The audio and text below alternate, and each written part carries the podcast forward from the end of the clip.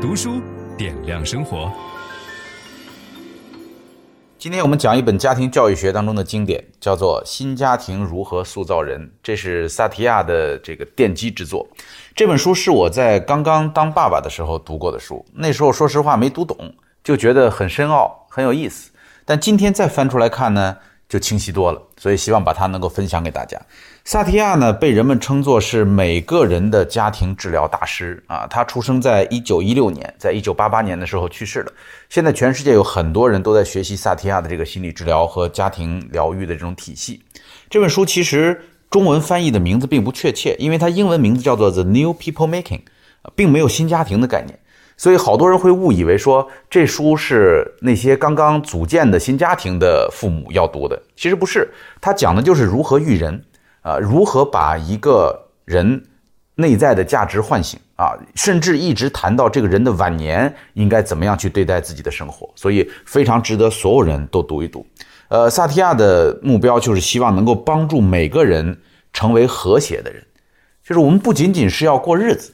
我们是要过得和谐啊，是要内心舒畅，整个关系都能够理得顺，呃，所以开篇他就讲了一个特别有意思的隐喻。他说，整个一个家庭啊，就好像我们开着一艘大船，在这个水面上航行。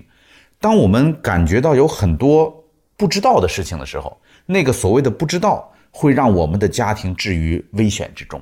你的孩子跟你的关系越来越糟糕，你不知道；你和你的爱人的关系越来越疏远，你不知道。你的老人被忽略了，你不知道，这都是发生在这个整个家庭系统内的东西。但是我们得要学会去了解它，就是一个健康的家庭系统，主要是四件事儿。第一个叫做自我价值感，就是这个家里的每一个人的自我价值感的水平如何，就一个人对他自己的感觉和想法，这个被称作自我价值感。第二个东西呢，叫做沟通，人们之间传递信息的方式。我们把它叫做沟通，我相信这个大家都认为很重要。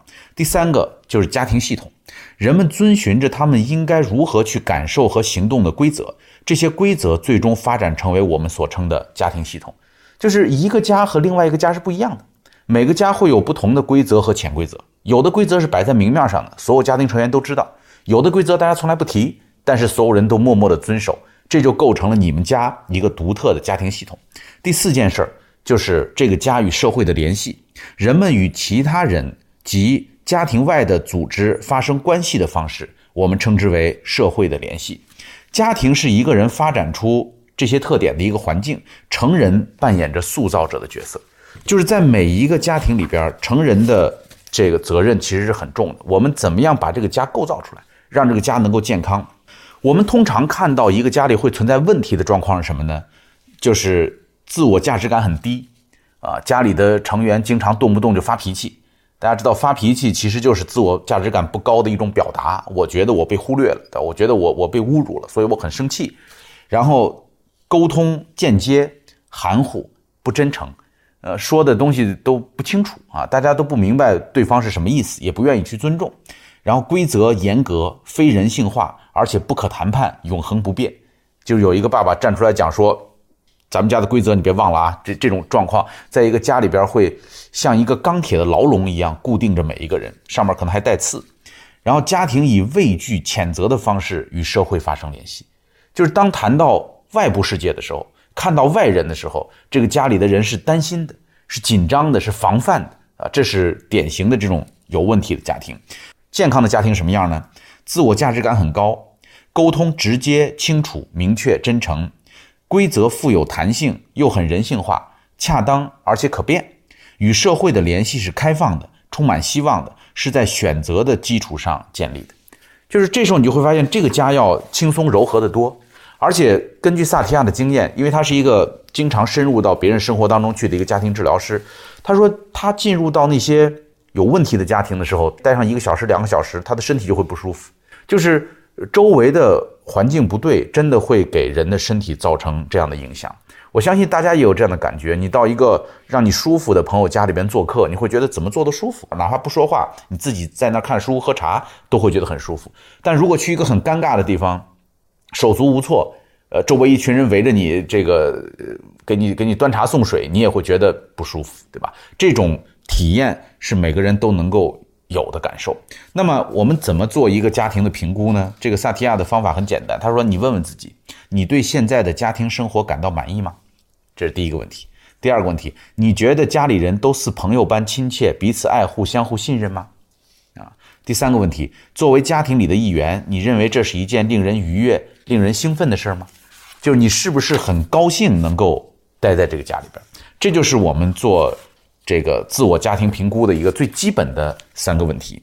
当你发现你的家庭没有那么好，说我的家庭更像你描述的那种，对吧？大家不说话，或者大家规则特别的针锋相对，哈，对外充满了戒备，怎么办呢？说第一步，首先要承认自己的家庭并不完美，对吧？你可以承认这一点。好多人是否认的，好多人跟别人讲起来自己的家都是光鲜亮丽的，对吧？但实际上你可以承认这一点。第二点，原谅，原谅自己，啊，也原谅家人，承认原谅。第三点，下定一个决心，说我想改变，我希望能够把我的家塑造成一个不同的氛围，对吧？然后第四步，做出一些具体的行动，这是很简单的一个关于改变的基本的公式，对吧？那么接下来我们就先说什么叫自我价值。萨提亚经常会问别人说：“你的罐子满吗？”什么是罐子呢？他们就经常用罐子来比喻自己的内心，就是你的内心满不满？这个和我们中国人理解的自满是不一样的啊。我们说一瓶子不满，半瓶子晃荡，对吧？不是那个意思。这个满是你心中有没有自尊？你觉得自己的状态是不是这个充满能量？是不是满意的？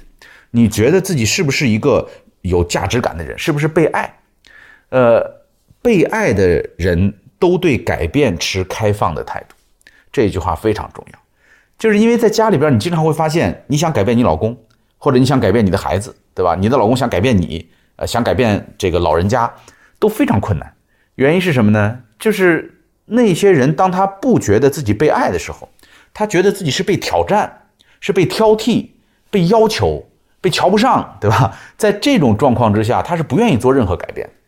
但是如果这个家庭的关系是和谐的，你向你的孩子提出要求，他会乐于接受，因为他知道爸爸妈妈是爱他的，所以被爱的人才会对改变持开放的态度啊，这一点对我启发很大。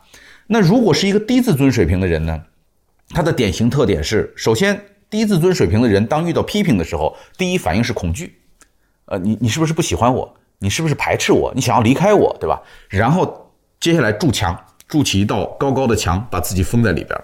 呃，我要自我保护，我没有错，都是别人的问题啊。接下来举个例子哈，一个小女孩从外头回来，采了一大把花。那如果是一个能够给孩子高自尊水平的妈妈，可能会说：哇，好漂亮，对吧？这些花太美了。呃，你在哪儿采到这些花啊？告诉妈妈哈，这就是一个正常的表达。但是如果是一个呃特别警惕的妈妈，就她生活的并不放松。她的压力很大，她看到妈孩子拿了一大堆花进来，她的第一反应可能是：你在哪儿搞的？你你不会是采了公园的花吧？或者你采了邻居家的花吗？他总往坏的方向想，他会给这个孩子很大的压力。分享知识是一种美德，当我们每一个人都在不断的分享知识给这个社会的时候，我们这个社会将会变得越来越好。所以，如果您喜欢这本书的内容，把它分享到您的朋友圈当中，或者给到您指定的某一个人，都可以。您关心谁，就把知识分享给他。谢谢。本音档是由樊登读书小草远志提供。解锁本书精华解读全集，请搜寻 triple w 打 d u s h u 打 com t w。